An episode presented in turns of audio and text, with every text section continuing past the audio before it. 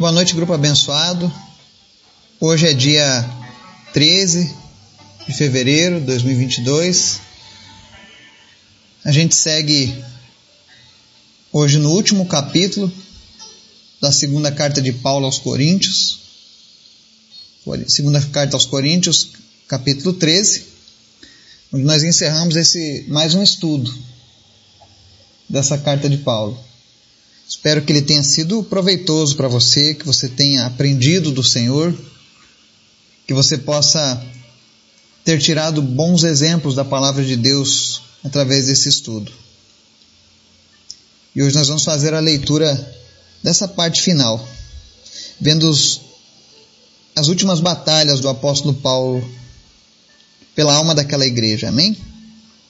Antes da gente começar o nosso estudo, eu quero convidar você para a gente estar orando e intercedendo. Peço que você esteja orando pelo Ministério de Avivamento lá nos Estados Unidos. O pessoal está fazendo um, um evangelismo de ruas na Califórnia, orando pelas pessoas, oferecendo Jesus, fazendo batismos na praia. Está sendo uma bênção esse mover de Deus lá nos Estados Unidos. Após muitos anos uma parte dos americanos está voltando para Jesus. Porque por muitos anos eles viveram de maneira religiosa. E agora está havendo um despertamento naquele país. Então ore por aqueles que estão lá fazendo a obra também. Amém? Vamos orar? Obrigado, Senhor. A tua graça nos consola. A tua graça nos sustenta.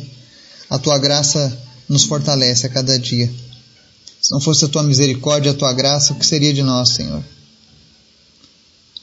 Nós te adoramos, nós te exaltamos. Perdoa, Senhor, as nossas falhas. Perdoa aquilo que fazemos que não te agrada. Perdoa as nossas imperfeições a cada dia. Mas que o teu Espírito Santo venha nos transformar de glória em glória, como diz a tua palavra. Que nós sejamos transformados pelo Senhor. Nós queremos uma vida mais próxima de ti, Senhor.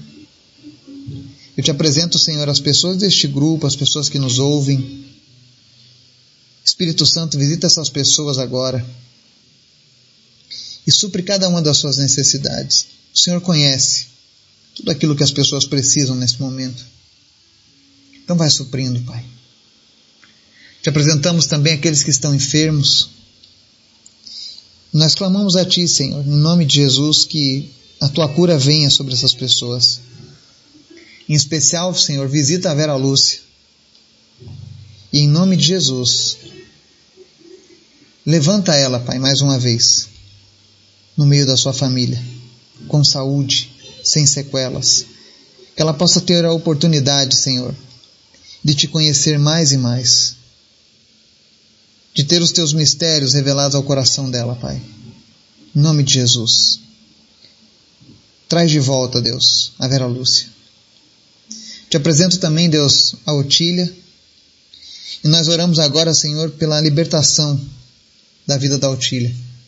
Tudo aquilo que tem tirado a paz, tudo aquilo que tem perturbado, tudo aquilo que não é do Senhor na vida da Otília, em nome de Jesus, bata em retirada. Nós ordenamos agora que toda a força das trevas seja aniquilada na vida da Otília e que ela seja liberta pelo poder que há no sangue de Jesus. Liberta ela, Pai, e que ela possa experimentar um tempo novo na tua presença, em nome de Jesus. Também oramos, meu Deus, pela recuperação do Eric. Nós pedimos a Ti nesse momento que não haja nenhuma sequela, que não haja nenhum problema, nenhum efeito colateral, que ele possa ter uma vida abençoada, que ele possa ter os seus caminhos guardados pelo Senhor, Pai. Em nome de Jesus, toma conta do Eric, Pai, nesse pós-operatório. Que a saúde dele seja inabalável no Senhor. Em nome de Jesus. Visita todos, Pai, que estão nos ouvindo agora, que estão precisando de um milagre. E faz o teu milagre, Espírito Santo.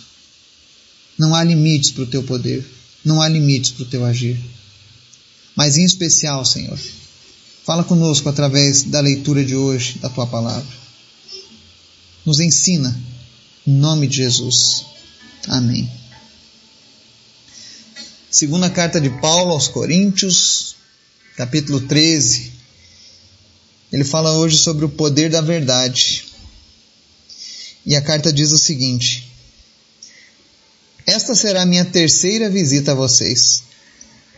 Toda questão precisa ser confirmada pelo depoimento de duas ou três testemunhas. Já os adverti quando estive com vocês pela segunda vez. Agora, estando ausente, escrevo aos que antes pecaram e aos demais.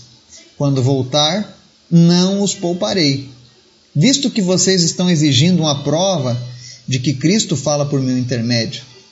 Ele não é fraco ao tratar com vocês, mas poderoso entre vocês, pois na verdade foi crucificado em fraqueza, mas vive pelo poder de Deus. Da mesma forma somos fracos nele, mas pelo poder de Deus viveremos com ele para servir vocês.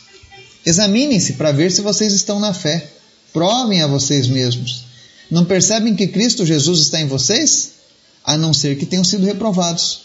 E espero que saibam que nós não fomos reprovados. Agora oramos a Deus para que vocês não pratiquem mal algum. Não para que os outros vejam que temos sido aprovados, mas para que vocês façam o que é certo, embora pareça que tenhamos falhado. Pois nada podemos contra a verdade, mas somente em favor da verdade. Ficamos alegres sempre que estamos fracos e vocês estão fortes. Nossa oração é que vocês sejam aperfeiçoados. Por isso, escreva estas coisas estando ausente, para que quando eu for, não precise ser rigoroso no uso da autoridade que o Senhor me deu para edificá-los e não para destruí-los. Sem mais, irmãos, despeço-me de vocês. Procurem aperfeiçoar-se, exortem-se mutuamente, tenham um só pensamento, vivam em paz e o Deus de amor e paz estará com vocês. Saúdem uns aos outros com um beijo santo. Todos os santos enviam saudações. A graça do Senhor Jesus Cristo, o amor de Deus e a comunhão do Espírito Santo sejam com todos vocês. Amém? Nesse último capítulo, Paulo dirige na sua carta que ele vai fazer a sua terceira visita à igreja de Corinto. E a igreja, mais uma vez, passando por problemas. Então você nota que problemas sempre existiram. Onde houver pessoas envolvidas, ali teremos problemas. A questão é: problemas vão existir. O que não pode acontecer é que eles continuem sem o seu devido tratamento. Agora, uma das coisas que estava pegando lá na igreja de Coríntio é que algumas pessoas estavam duvidando de que Cristo verdadeiramente falasse através de Paulo. Por isso que ele falou tanto de milagres e revelações que ele teve de Deus. Porque ele estava mostrando que ele não era uma fraude. Agora a gente nota uma coisa. Geralmente quando as pessoas duvidam que um servo de Deus está trazendo a mensagem de Deus, não é porque elas são ignorantes com relação ao assunto mas é um dispositivo de defesa da própria carne. A carne ela tenta fazer você se sentir bem com o seu pecado. Por exemplo, quando alguém diz, ah, eu não acredito em Deus, não é que ele não acredita em Deus, mas é porque é mais fácil. Se, se Deus não existe, eu não tenho nenhuma condenação, eu não tenho nada que condene a minha alma. Eu não tenho nada que esperar do outro lado, eu simplesmente vou viver e morrer e desaparecer. Então é mais fácil eu pecar dessa maneira. E a igreja de Corinto, algumas pessoas estavam exigindo uma prova de que Cristo falasse por intermédio de Paulo. E por que isso? Porque Paulo era brando com as pessoas. Paulo esperava que os coríntios verdadeiramente se levantassem. Por isso ele tinha tanta complacência com eles. E ele dá uma dica muito interessante aqui. Que quando ele fosse resolver os problemas da igreja, os assuntos que seriam tratados precisavam ter pelo menos depoimento de duas ou três testemunhas. Esse é o padrão bíblico. Quando alguém vem falar mal de alguém para você, pegue o depoimento de duas ou três testemunhas para você começar a tratar, senão não adianta. Pode ser só fofoca, pode ser só uma mentira. Então Paulo deu esse padrão de como deveriam ser tratadas as pessoas. Outra coisa interessante, nos versos 5 e 11, ele diz assim: examinem-se para ver se vocês estão na fé, provem a vocês mesmos. Aquelas pessoas que estavam pedindo para que ele desse uma prova de que Cristo falasse através dele, ele estava dizendo: olha, examinem-se vocês na fé, provem vocês mesmos. Se vocês não percebem que Jesus está entre vocês, é porque provavelmente vocês foram reprovados. Ou seja, são pessoas que nunca tiveram uma caminhada de fato com Jesus. Se elas não sentem Jesus em nenhuma forma, é porque ainda ou não tiveram uma aliança com Jesus, ou nunca conheceram quem é Jesus. E aí Paulo joga a responsabilidade de volta para eles. Não sou eu que tenho que provar para vocês, mas vocês provem a si, a si mesmos. E ele diz aí no verso 6: Espero que saibam que nós não fomos reprovados. Ou seja, o apóstolo Paulo, seus, os seus ajudantes não foram reprovados por Deus, continuavam dentro do centro da vontade. E no verso 11 ele diz ainda mais na despedida: ele diz, Olha, procurem aperfeiçoar-se. Isso serve para mim e para você. Exortem-se mutuamente, tenham um só pensamento, vivam em paz. O que é exortar-se mutuamente? É uma repreensão amorosa quando alguém está andando de maneira errada. É isso que a igreja tem que fazer. E quando a gente fala da igreja, aqui eu não estou falando de denominações, tá? Estou falando do povo de Deus, o corpo de Cristo, a igreja. Ela precisa também ter um só pensamento, não pode ficar de, com divergência nos assuntos. O único pensamento é Cristo e viver em paz. E isso aí, inclusive, são requisitos para que Deus esteja de fato com as pessoas, porque ele diz, ó, e o Deus de amor e paz estará com vocês. E tudo isso que Paulo está falando é para que as pessoas não pratiquem mal algum. É o que ele diz lá no verso 7. Então entenda que mesmo no meio da igreja, ali haverão pessoas que não estarão ali compromissadas com Cristo, que não querem abandonar o pecado.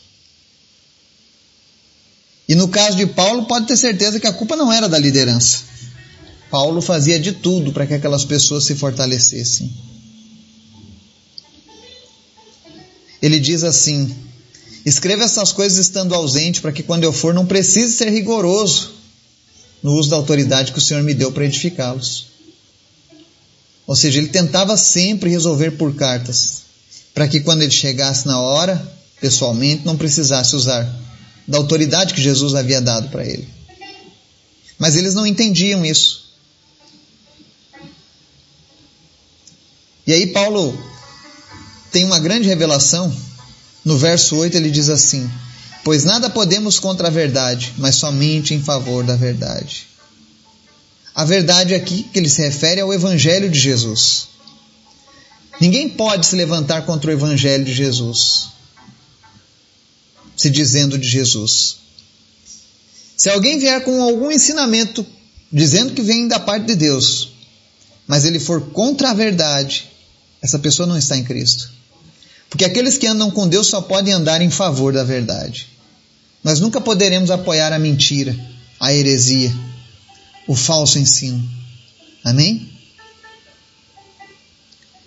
Outra parte interessante, quando Paulo está se despedindo aqui nessa carta, ele diz ali no verso 13: Todos os santos enviam saudações. Há muito tempo eu tenho começado a, a trazer um estudo sobre essa visão dos santos, né? Porque eu sei que na nossa cultura aqui no Brasil, nós temos um berço de tradição que ensina sobre os santos. Que os santos foram pessoas boas, que andaram na terra, que andaram com Jesus, outros que vieram depois e morreram, estão lá no céu e e de alguma maneira eles ajudam, né? Isso não é bíblico. Isso não está na Bíblia. Você pode revirar a Bíblia de capa a capa e você jamais vai encontrar uma afirmação como essa. Porque, segundo a palavra de Deus, santos são todos aqueles que um dia entregaram suas vidas a Jesus e que estão vivos e que estão fazendo a obra do Senhor, que amam o Senhor Jesus.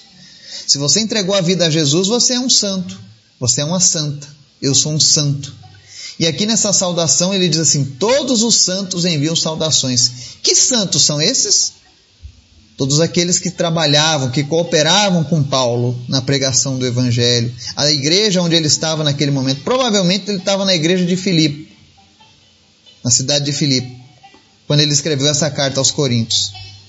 Então ele relata: olha, todos os santos enviam saudações, todos os vivos, todos aqueles que fazem parte do corpo de Cristo. É muito bom a gente compreender isso. E eu sei que para algumas pessoas isso pode ser uma, de uma grande dificuldade. Afinal, você ouviu por tantos anos um conceito errado que ele se tornou uma verdade na sua mente. Mas, como o próprio apóstolo Paulo disse, nada podemos contra a verdade, mas somente em favor da verdade. Amém? E eu encerro essa carta de hoje fazendo a leitura do verso 14 mais uma vez, que diz assim: A graça do Senhor Jesus Cristo o amor de Deus e a comunhão do Espírito Santo sejam com todos vocês. Amém.